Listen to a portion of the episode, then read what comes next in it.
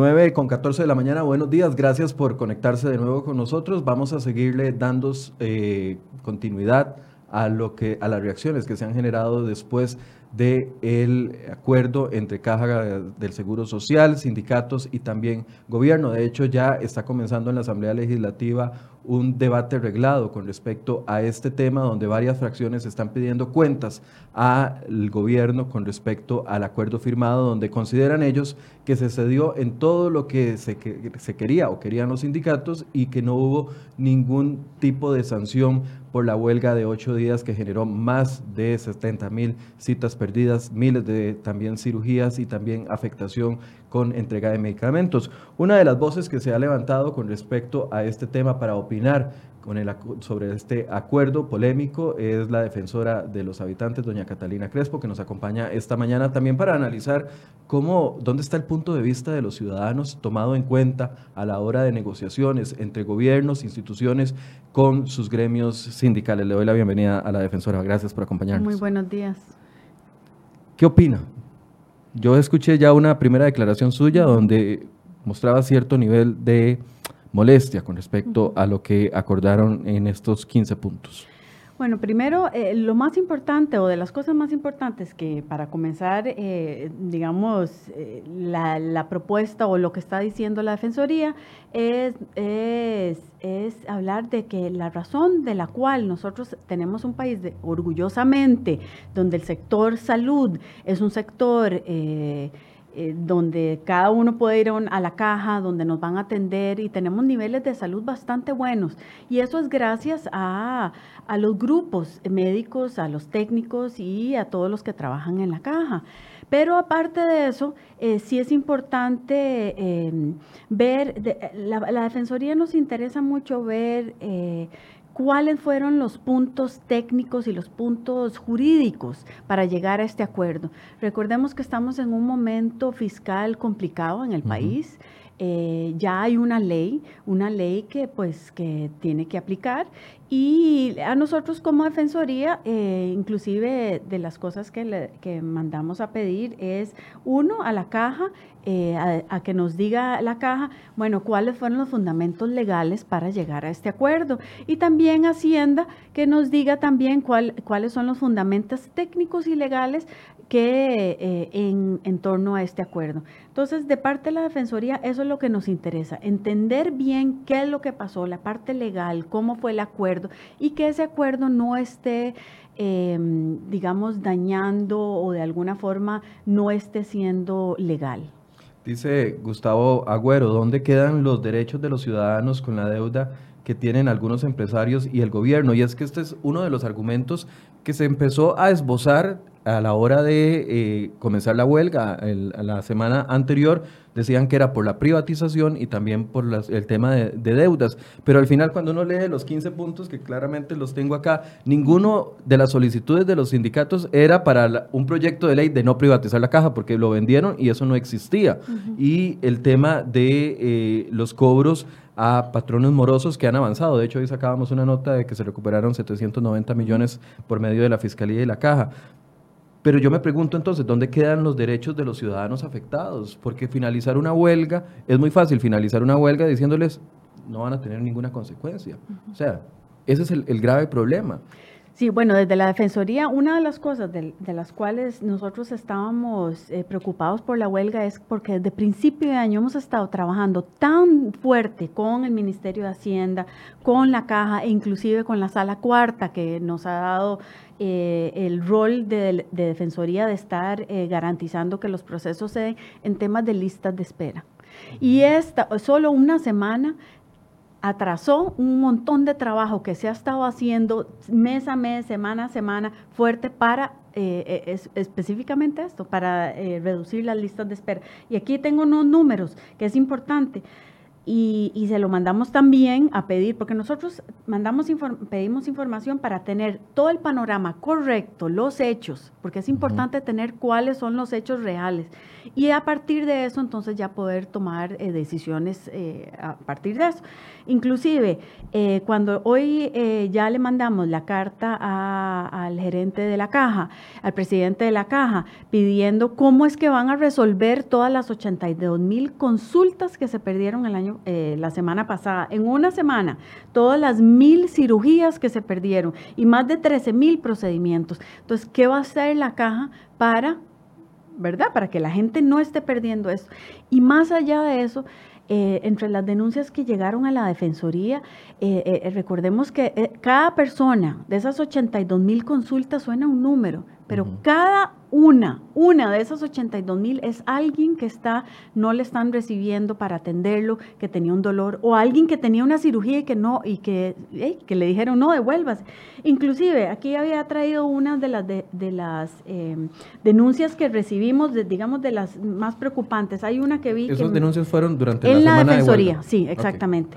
Entonces, viene el caso de esta señora adulta mayor, estamos hablando de una señora de 95 años que tenía un marcapasos, que se le salió de la piel. Entonces había que, operarla para, para poderla eh, podérselo meter. Los médicos estaban, eh, eh, estaban, ellos podían hacer, pero no tenían el equipo técnico, y esto fue en el Hospital Calderón Guardia, en la unidad coronaria, no tenían el resto del equipo técnico, el, el resto del personal para poder operar a esa señora que tenía el marcapaso salido de su piel, una señora de 95 años.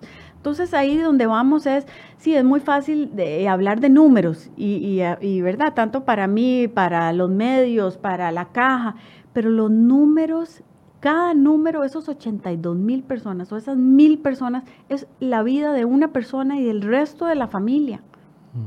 y, y es que independientemente, no sé, a veces tal vez cuando uno está muy relacionado a un sector pierde cierto tipo de sensibilidad con respecto a, lo que sufren los servicios de, esas, personas. Y lo digo porque desde una pastilla para la presión, que para cualquier persona puede decir, de que se la vaya y se la compre en una farmacia, hay gente que no tiene mil colones para, una, para comprarse un blister de, de, la, de la pastilla de la presión, hasta un caso extremo como ese. Y cuando yo veo que dentro del acuerdo no existe ninguna eh, norma que diga, vamos a recuperar en tal tiempo las citas perdidas, vamos a hacer esto, el, personal que estuvo en huelga se compromete a trabajar doble, sin pago de horas extra para recuperar. O sea, no hay una sensibilidad hacia la afectación del, asegurado en, eso, en ese tiempo. Hacia la afectación del habitante, lo mismo que usted estaba ahora mencionando con lo de las, eh, los medicamentos. Eh, otra de las, múltiples denuncias que recibimos era una, una señora que tiene padecimiento psiquiátrico y le dijeron, no, no le podemos dar su medicamento porque esto no es una emergencia. Señores, sí es una emergencia. Estamos hablando de que con un padecimiento psiquiátrico serio, esta señora necesitaba, la familia necesitaba retirarle los medicamentos y le dijeron, como no era emergencia, no se los vamos a dar, pero cómo se está viendo afectada el resto, la persona, el habitante y el resto de la familia, el resto de la sociedad que está cerca de esta persona que necesitaba estos medicamentos. Entonces, el, eh, desde ahí, desde ese punto de vista, la Defensoría, inclusive vamos a estar eh, presionando y hoy, mañana, todos los días, a ver cómo es que se va a resolver estos casos, estos números que ya dimos, que también les, les pusimos eh, cara, les pusimos, ¿verdad?, la cara de quién son esas personas que no se atendieron y darle seguimiento a ver cómo se van a dar qué horas extraordinarias, no sé cómo se va a dar, pero el, habitante necesita que lo operen, necesita que lo vean, necesita que le hagan los procedimientos necesarios. Ahora, ustedes hacen esta solicitud de información, ¿con qué fin? Con, con, el fin de darle seguimiento al mismo, al mismo nivel que hemos estado haciendo con lo que es eh, listas de espera, con un seguimiento constante para el fin de decir, ok, estas personas que, que se vieron afectadas ¿Cómo es que se les va a retribuir para que ya no se vean afectadas? O igual se fueron, vieron afectadas. A la gente que no se el daño está hecho. El daño está hecho. Pero entonces, ¿cómo vamos a hacer para, ella el daño está hecho, entonces, ¿cómo vamos a organizarnos para, para ver cómo, cómo que el daño sea lo menor posible? Porque el daño ya está. Doña Catalina, una de las preocupaciones que uno tiene claramente cuando uno ve las transmisiones como de este tipo, hay gente que critica o que apoya alguna de las tesis, pero a mí me preocupa un, problema que es mayor. Cuando estamos hablando como eh, instituciones como la Caja Costarricense del Seguro Social, que es financiada por la contribución que hacemos todos los trabajadores, son fondos públicos claramente, cuando vemos eh, el ICE, cuando vemos el INS, bueno, tal vez el INS no, es un buen ejemplo, pero cuando vemos instituciones que presionan de una u otra forma para defender beneficios, sectores que están eh, ya con derechos adquiridos en algunas ocasiones, y vemos ese tipo de negociaciones que se hacen a espaldas del pueblo. Por ejemplo, con este acuerdo de 15 puntos, que el original era de 10 puntos, y después de una gran negociación terminamos con 15. O sea, yo no sé dónde, dónde ganamos los ciudadanos en este tema. ¿Cómo podemos hacer para que los ciudadanos no seamos los últimos en enterarnos? O sea, una negociación secreta, que no se daban adelantos, una negociación donde el pueblo no sabía qué está negociando el gobierno con, sus empleados, con un sector de sus empleados.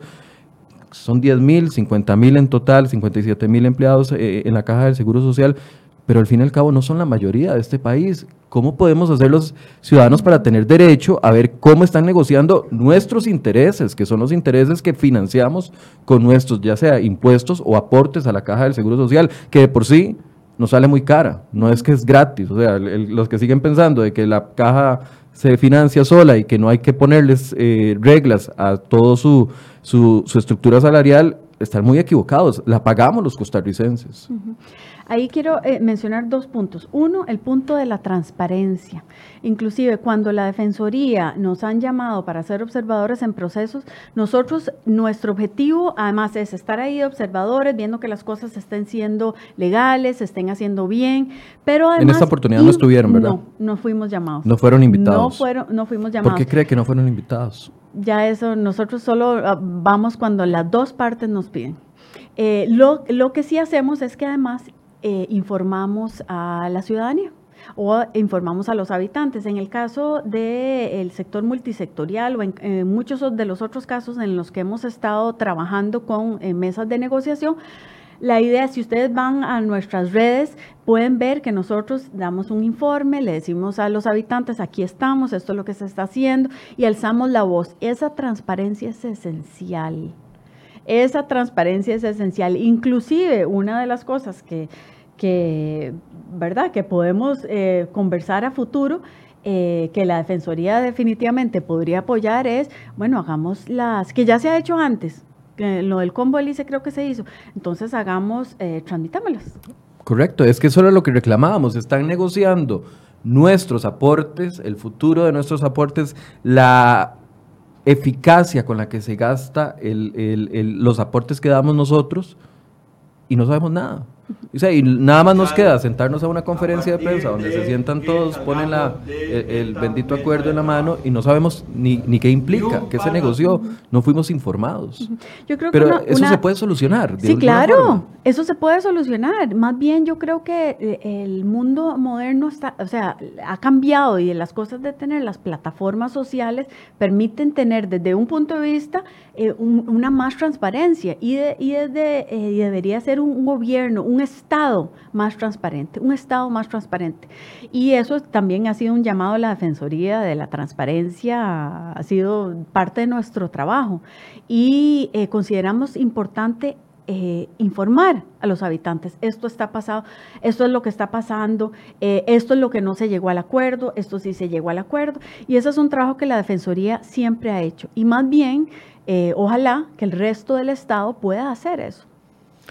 Vamos a escuchar algunas de las declaraciones de, que han dado los sindicatos en, los últimos, eh, en las últimas horas para eh, tener una opinión suya al respecto. Las gracias por esta gran victoria, esta victoria que se consiguió gracias a su determinación, coraje, valentía al unirse a este movimiento de huelga. Lo pactado y negociado en el acta de acuerdos es lo más beneficioso para todos nosotros como trabajadores de la caja. ¿Por qué?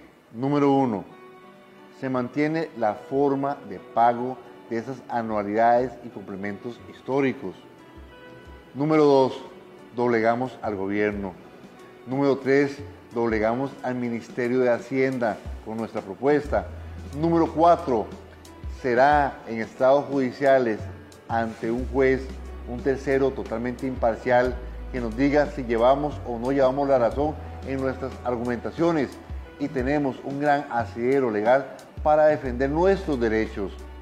Por tal razón, compañeras y compañeros, podemos decir que en un lapso de cuatro años se van a mantener nuestros pagos, salvaguardamos nuestro salario y estamos peleando por nuestros derechos en estados judiciales como la ley manda. Esta acta...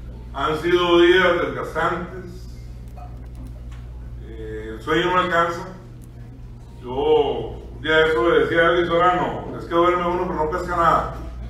Vas agarrado con Macaya, con Cervantes. Yo me ponía el ministro de sábado como tres veces, pero en sueños. En realidad también quería, pero... Y nos tuvimos que apoyar con los policías. Eso no nos había sucedido en otras huelgas, pero esta vez tuvimos un encontronazo muy fuerte el día de la marcha y fue una cosa que, que yo no voy a decir que es sensacional, es bastante fea, pero porque al final del día yo que decía, no, no me golpearon ni nada, estaba viendo por acá y, y, por el otro lado, pero fue una cosa interesante también lo que. Porque en este proceso yo creo que salimos limpios y salimos totalmente gananciosos.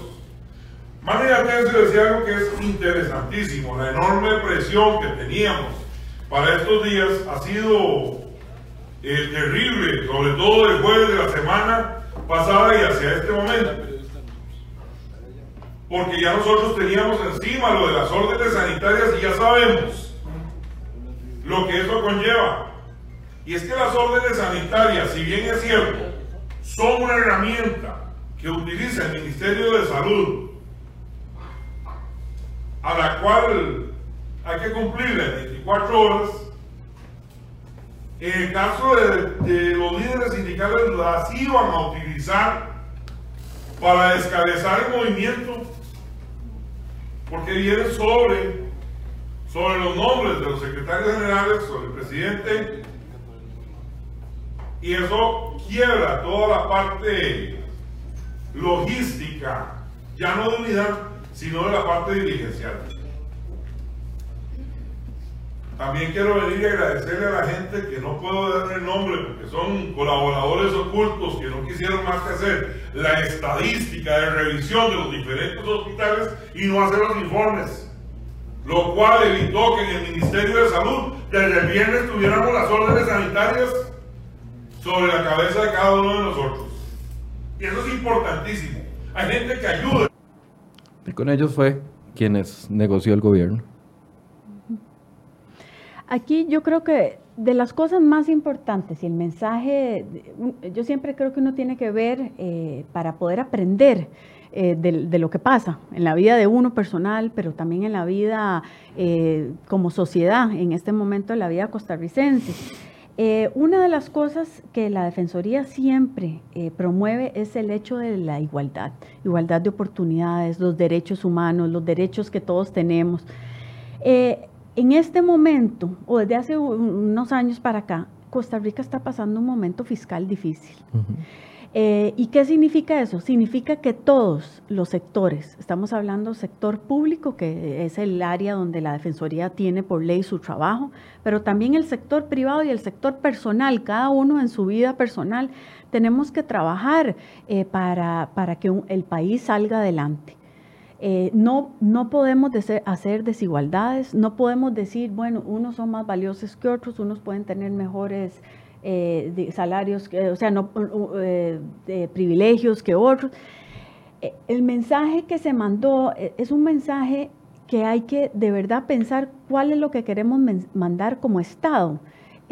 con, con, el acuerdo. ¿Cuál fue el mensaje que se mandó? Y el mensaje fue, bueno, hay, hay, unos, hay unos eh, hay una desigualdad en el sector público. Bueno, ahorita el ministro de la Presidencia hace unos minutos eh, yo le planteaba esta misma pregunta y me dice, no, es que en este país todos somos iguales y a mí involuntariamente se me salió una risa de cólera. Porque no es cierto. Aquí hay clases y los empleados públicos tienen una clase mayor a la que tenemos todo el resto de los costarricenses.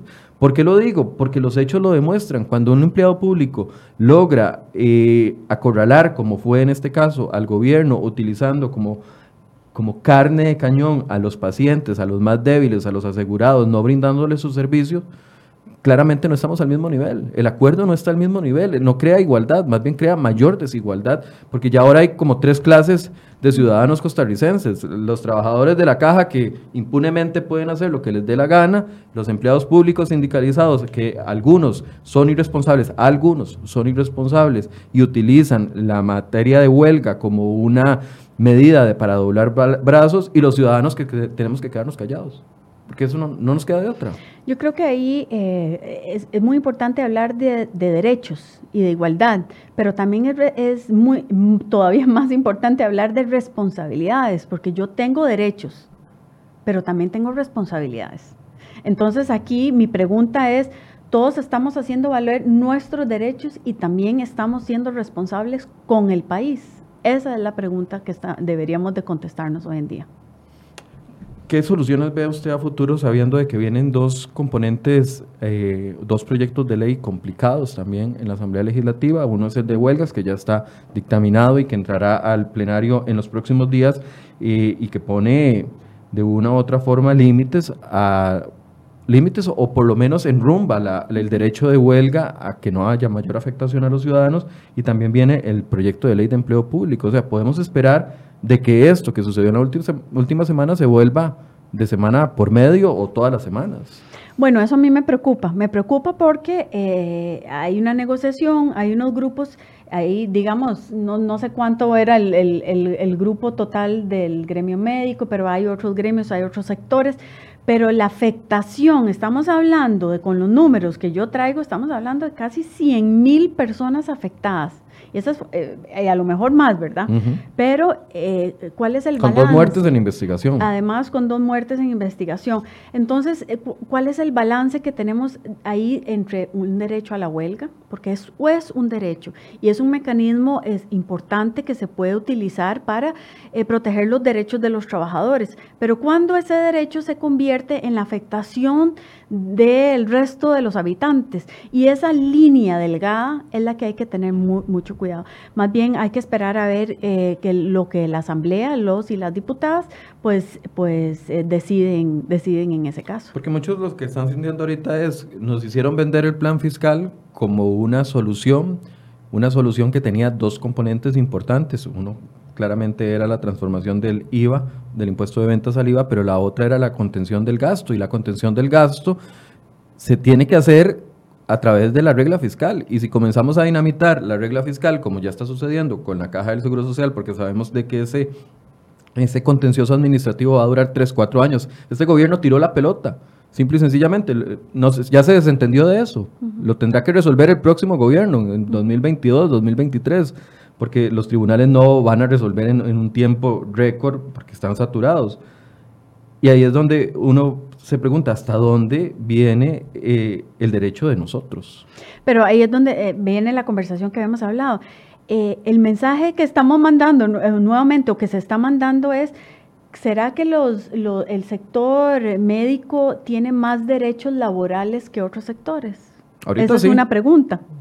Ahorita está clarísimo. Entonces, eh, ahí el Estado tiene que ser congruente y tiene que quedarse con la legalidad. Si existe una ley, ver cuáles son los aspectos legales o no, y eso es lo que la Defensoría está haciendo. Y apenas tengamos resuelto y tengamos respuestas, se lo vamos a informar a la ciudadanía.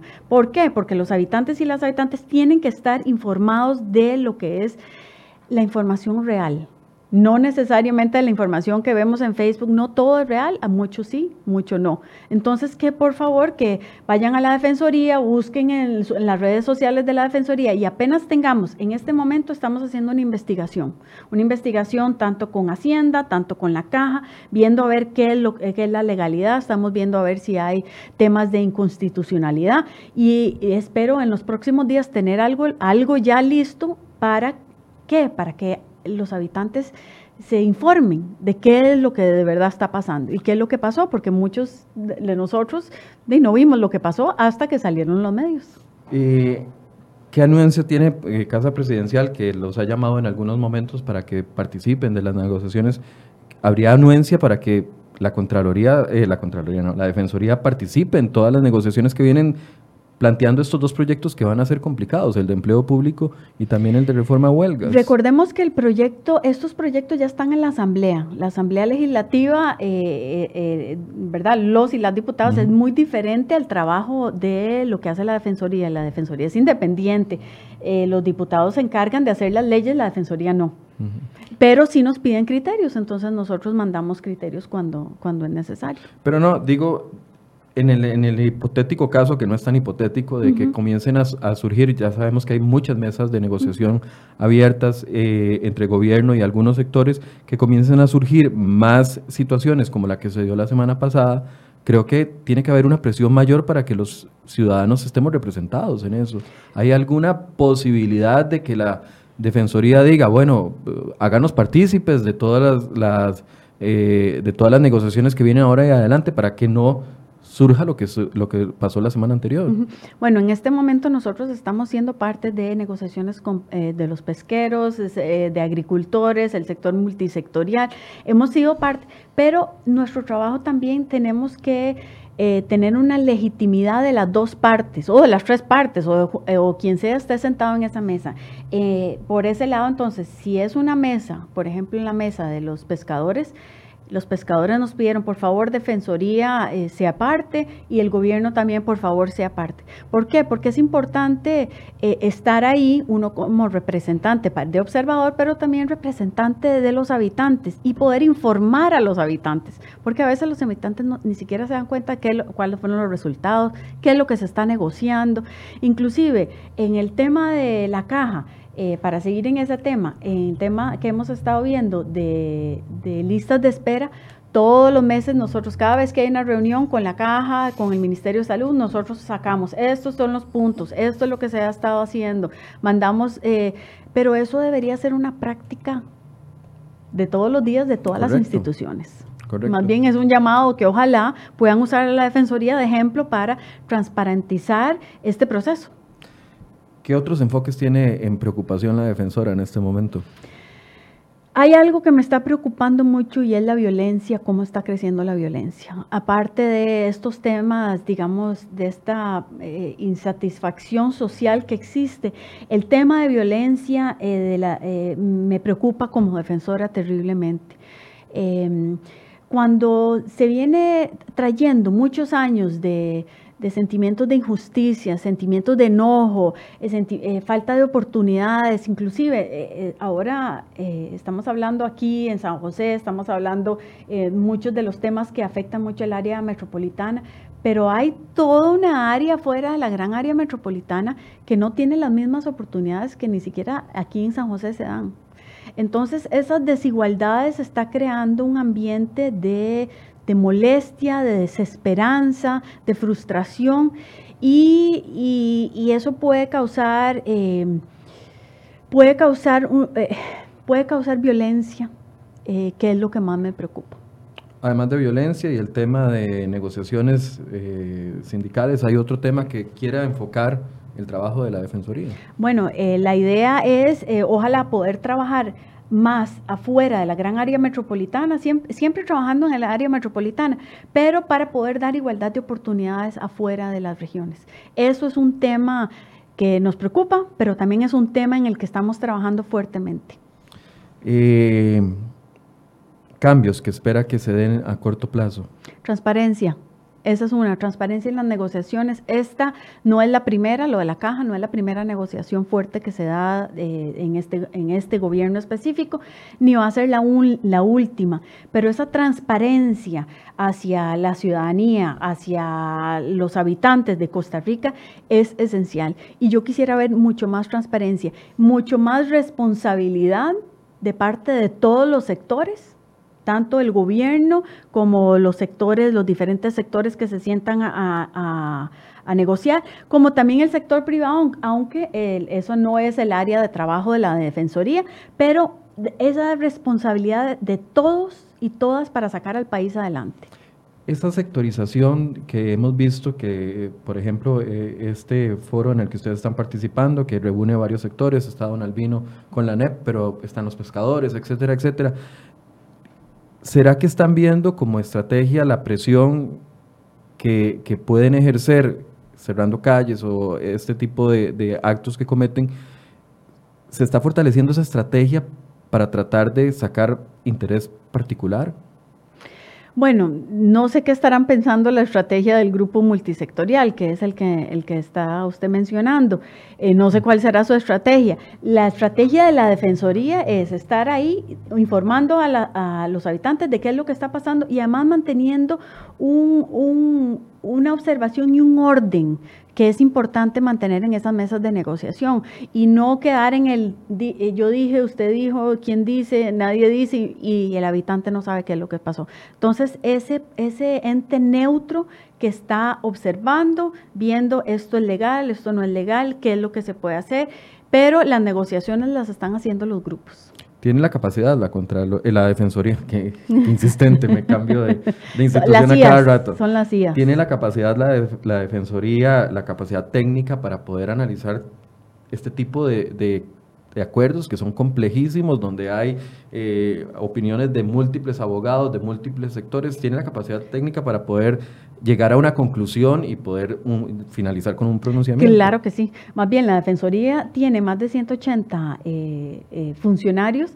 que de, todos los rangos, con todas las expertices, desde de, abogados constitucionalistas, penal, de todo, y, y tenemos esa expertise técnico que se necesita y además del expertise técnico tenemos esa neutralidad que es, es, realmente todavía más importante. Yo, o yo los diría los dos igual de importante. ¿Por qué? Para, porque lo que sale de la Defensoría no solo es técnicamente eh, fundamentado, sino que además no tiene color político, eh, es neutro y eso es importante que los habitantes vean que hay un ente en los cuales pueden creer. Se han puesto un plazo para el pronunciamiento que van a hacer con estas cartas que me dijo que enviaron ya a partir del día de hoy. Bueno, las cartas ya se mandaron, ayer en la noche ya eh, bueno, tuvimos un pronunciamiento, ya empezamos a trabajar con el equipo y apenas, eh, recordemos que nosotros cuando mandamos esas cartas tenemos unos plazos eh, X por ley que nos tenemos que esperar a que... A, veces menos, podemos pedir menos, no, en este caso le estamos pidiendo menos, pero... Em, y ya eso estamos trabajando los abogados que están viendo la parte legal, ya se está trabajando eso. Espero tener eso a final, bueno, hoy ya es miércoles, Espero tener eso a principios de la próxima semana. Para ya emitir un pronunciamiento. Para ya tener un pronunciamiento e informar a, las, a los habitantes de, de lo que encontramos, lo que es legal, lo que no es legal, lo que exactamente eso. ¿Podrían ir más allá del pronunciamiento? Continuamos en ¿En qué sentido? No sé, una acción de inconstitucionalidad. Sí, sí, podemos. La Defensoría puede hacer eso. Si encontramos que, que hay los suficientes eh, eh, puntos técnicos y, legales, la Defensoría puede hacer eso. Bien, vamos a estar muy pendientes entonces de lo que suceda en los próximos días y el pronunciamiento que hagan la otra semana. No sé si quiere concluir con algún mensaje. No, más bien muchísimas gracias a todos los que nos escuchan. Por favor, eh, los habitantes, es necesario que nos informemos y que seamos cada uno responsables de, de nuestro trabajo, de hacer un mejor país y de verdad asumir ese compromiso con el país eso es esencial. Bien, muchísimas gracias, doña Catalina Crespo, defensora de los habitantes, que nos acompañó esta mañana para darnos su posición con respecto a este acuerdo y nos anuncia que para la próxima semana habría un pronunciamiento basado en la información técnica que le suministren las instituciones con respecto a este acuerdo que ha generado mucha molestia. Vamos a estar pendientes de lo que sucede en las próximas horas y por supuesto llevándoles información en crhoy.com. Muy buenos días.